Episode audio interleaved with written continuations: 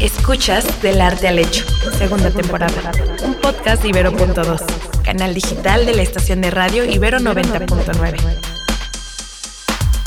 Bienvenidos a Del Arte al Hecho, un programa en el que a partir de una obra de arte analizamos un contexto histórico. Yo soy Valeria Sánchez Michel. Y yo, Sara Gabriela Vaz. Y juntas queremos platicarte sobre arte y cultura. Valeria, el tema de hoy me tiene francamente emocionada.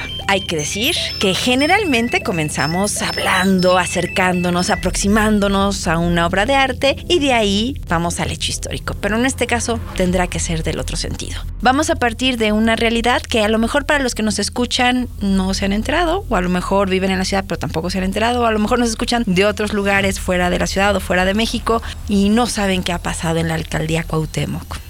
O a lo mejor, eh, porque esto ya tiene un tiempo, pero bueno, sigue, sigue esta afectación a una parte de nuestro patrimonio visual, patrimonio visual de los chilangos. Para quienes no sepan de qué estamos hablando, nos estamos refiriendo justamente a una eh, campaña de desaparición de los rótulos de los puestos de comida, de los puestos callejeros, porque la alcaldesa pues tenía la intención de homologar, de limpiar visualmente a la ciudad, empezando pues por la alcaldía Cuauhtémoc, pero sin querer queriendo, esto se convirtió en una polémica súper candente porque... Pues los rótulos son eso, patrimonio cultural, visual de nuestra ciudad. Entonces un primer punto. Tenemos a una alcaldesa en la alcaldía Cuauhtémoc, Sandra Cuevas, quien decide que por una mejor uniformidad y por tener un orden y que se viera más limpio visualmente la propia alcaldía, pues borrar todos aquellos letreros que estaban en los puestos y poner simplemente el escudo de la alcaldía con la frase Alcaldía Cuauhtémoc es tu casa. Y no hay nada más triste que eso. Eh, voy a hacer un paréntesis muy breve solamente para que nuestros escuchas que están fuera de México, porque nosotros tenemos indudablemente un alcance internacional, esa es mi aspiración, para que la gente que viva en Suecia y diga rótulos de qué, de los puestos de qué, qué es eso. Bueno, eh, algo que es parte de nuestra vida en México y, me atrevería a decir que en más países, por supuesto de Latinoamérica, pues es que nuestra comida se realiza en las calles. Nosotros no le tenemos miedo a la salmonelosis y es muy habitual que por nuestros ritmos, por los transportes, por el tiempo de desplazamiento que nos toma en la ciudad, eh, salir de casa y llegar al trabajo, a la escuela, pues implica que en algún punto vamos a tener que comer una torta, una hamburguesa, un taco, un hocho en un puesto. Y entonces hay muchos puestos callejeros que están sobre las calles, que uno se los puede ver en las esquinas, afuera del metro, afuera de las estaciones del autobús. Y estos generalmente hay un oficio, un oficio que se llama rotulista, antes pintador de letreros. Son personas que desde finales del siglo XVIII a lo que se dedicaban era a poner, a unir la tipografía, el nombre del local, junto con alguna imagen referente a lo que ahí se vendía. Entonces, cuando nos hablamos, cuando cuando nos referimos, Sara y yo, a rótulos, justamente nos estamos refiriendo a este trabajo que elaboran estos, pues sí, estos pintores. Estos rotulistas, y es un oficio, es, implica una especialidad, ¿no? Una, una, especialidad que no se estudia formalmente, sino que es un oficio que se adquiere con y la que se va heredando en talleres y a veces familiarmente. Exactamente. Pensemos también, ahora que Valeria hacía referencia a esta historia del oficio del rotulista, y alguien quizá me, me cache, quizá otros no, en la pintura de las pulquerías. La famosa pintura de pulquerías se convirtió en una especialidad durante el siglo XIX y quizá principios del XX.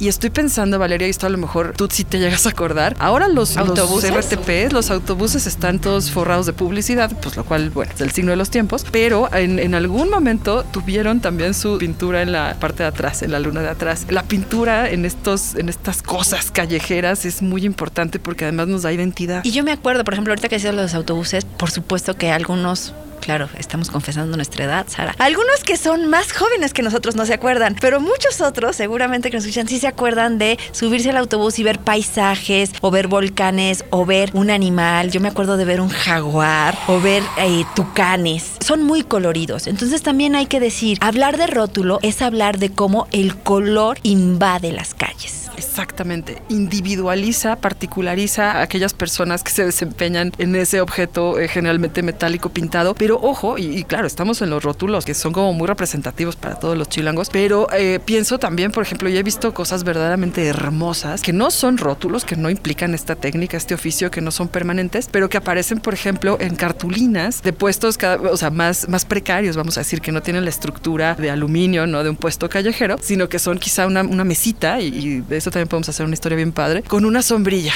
Le ponen pues justamente una cartulina en donde se dibujan quizá un par de tacos, un par de tortas o rodajas de limón para significar o de naranja para significar que hay aguas frescas o jugos, ¿no? La imagen es algo eh, muy, muy importante. Quieres, yo después podría abundar como en esta estética. Creo que para lo que nos escuchan y a lo mejor que recuerden otros, pues otros rótulos que han visto, es interesante, por ejemplo, las frutas de colores en algunos puestos de jugos, generalmente los puestos de tortas. Hace rato yo le mostraba uno a Sara que quiero que se lo imaginen, una torta como cuerpo de una tortuga en donde sale claramente el jamón y el queso de los lados y el pan como el caparazón, pero eh, tiene la cabecita de una tortuga y tiene rueditas, ¿no? Entonces, en esta asociación de una comida rápida, Ahora, piensen también, y esto es, muy divertido, esto que está diciendo Valeria, la asociación con el mundo animal, o bien, y, claro, nosotros comemos de todo, la asociación con el propio cuerpo, y estoy pensando en un chancho, en un, en un puerco, que se está solazando como en un jacuzzi, en un caso de aceite hirviendo, pero que no parece importarle, porque es como para eso. Y siempre se hacen este tipo de conexiones que pueden ser surrealistas.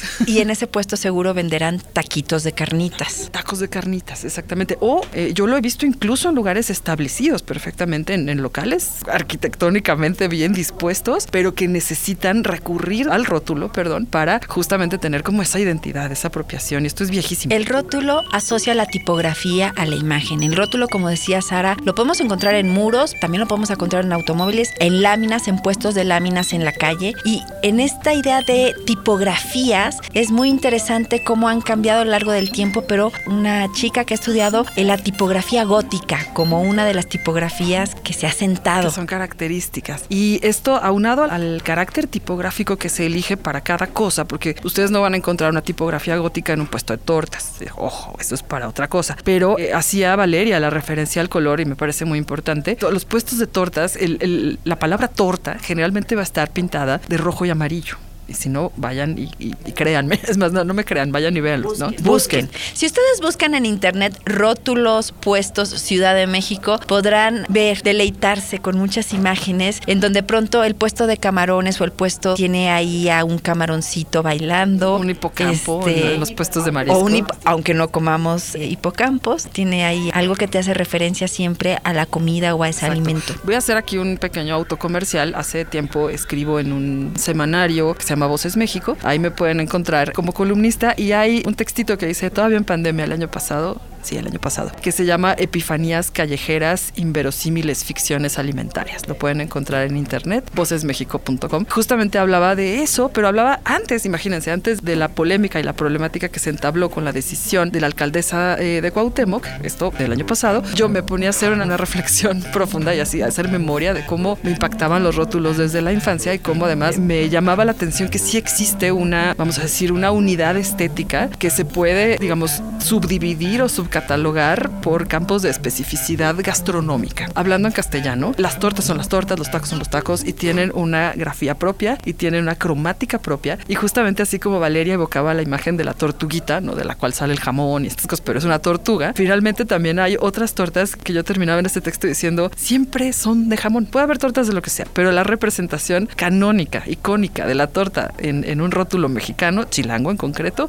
es una torta de jamón con frijoles. O jamón con queso o jamón con queso. Y, y, fíjate, ahorita que decías que podríamos encontrar, pues, por ejemplo, yo la letra gótica la asocio más a los puestos de sastrería, los puestos de carpintería, pero pensaba también en los rótulos de los mercados, porque también es cierto que los rótulos no solamente están en esos puestos de la calle, también estuvieron en algunos restaurantes, están en algunos restaurantes o en algunos mercados. Veíamos la otra vez unas tijeras, ¿no? Que formaban un escudo medieval que nos llamó muchísimo la atención de, afuera de una sastrería. Entonces, el rotulista tiene todo un papel en donde interpreta aquello que se va a exhibir, aquello que se va a promocionar y que le quiere dar vida e identidad, que esa parte me parece fundamental. Es muy importante y que además lo, que dices, no solo promover lo que se, el servicio que se brinda o el producto que se vende, se convierte en esas imágenes en una abstracción casi casi emblemática de, otro oficio, que es la persona que provee ese servicio o que vende esos tacos o que elabora esas tortas. Y por eso nos interesaba traer este tema aquí a cuenta, porque estamos hablando de un arte popular, un arte con el cual se crea identidad y patrimonio a la Ciudad de México, algo que vemos todos los días, pero que sin duda nos conforma una imagen visual y contribuye a que nuestra vida cotidiana se llene de color y de imágenes. Y bueno, eh, ante esta andanada de homologación y de startale, ¿no? De estas imágenes que la verdad es que sí se convierten en parte de nuestro paisaje cotidiano y que emprendió la alcaldía Cuauhtémoc, pues hubo afortunadamente muchas voces que se levantaron eh, justamente para pedir que esto pare, que esto, que esto no continúe. Alguien, ¿te acuerdas que escuchábamos un programa también de un diseñador especialista en estos fenómenos? Y él decía que había empezado también, que quizá un año atrás en la, en la Gustavo Amadero, me parece, pero que en algún momento, bueno, se dejó de, de prohibir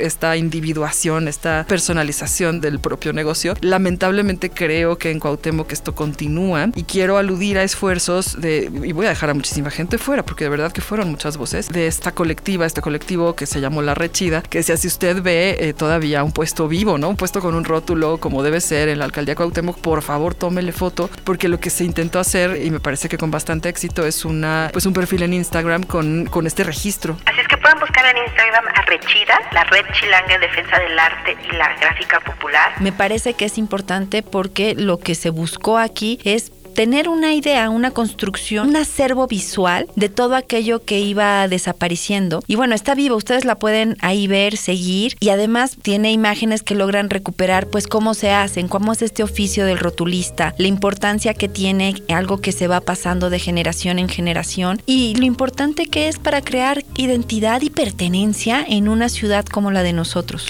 Claro, y que esto además pertenece al ámbito del diseño, es de interés para el ámbito de los historiadores del arte, es de interés para cualquier antropólogo, por supuesto, y finalmente comporta un, montón de cosas que no queremos perder. Yo quiero también hacer referencia, y no, no tengo exactamente el título, pero ante la andanada de comentarios que se levantaron en contra de, de la alcaldesa de Cuauhtémoc, recuerdo, yo escucho Radio Pública los fines de semana nada más y escuchaba el programa de Deborah Holst, ella que además eh, tiene un programa que se llama Salsa Yaceando, pero tiene también una editorial, y ella apelaba a este esfuerzo de recopilación que se ha hecho, digamos, en términos editoriales, con, con muchísima minuciosidad desde años atrás. Entonces, hay publicaciones sobre esto. Esto constituye un saber, una práctica, un oficio, exactamente. Y bueno, esto fue del arte al hecho y los invitamos a que ahora caminen por las calles y vean cuál es ese arte popular que está cerca de ustedes. No todo el arte llega a los museos, no tiene por qué llegar a los museos para crear identidad. Exactamente, así es que disfruten sus tortas la próxima vez en este ambiente y reparen en la importancia de identificarse. Esto fue Del Arte al Hecho. Los esperamos en otra ocasión. Yo soy Valeria Sánchez Michel. Y yo, Sara Gabriela Vaz. Ambas somos profesoras del Departamento de Arte de la Ibero. Los volvemos a esperar para Ibero 90.9. Bye. Escuchaste Del Arte al Hecho, segunda temporada. Disponible en plataformas de audio y en el sitio ibero99.fm incluso el término polifidelidad para referirse a las personas que acuerdan no integrar más sujetos en esta relación. Es algo que hemos estado analizando en los últimos años, en las últimas décadas, es porque también está relacionada con un sistema sociopolítico y económico que sostenemos. De Amor y otras ficciones es un proyecto del programa de género e inclusión Ibero, en conjunto con Ibero.2. ¿Cómo están? Les saluda Noemí, filósofa y feminista, feliz colaboradora en el programa de género de la Ibero. Hola, aquí Esteban Romero, literato siempre en formación editor. Escucha, de amor y otras ficciones, tercera temporada. Un podcast de Ibero.2, canal digital de la estación de radio Ibero 90.9.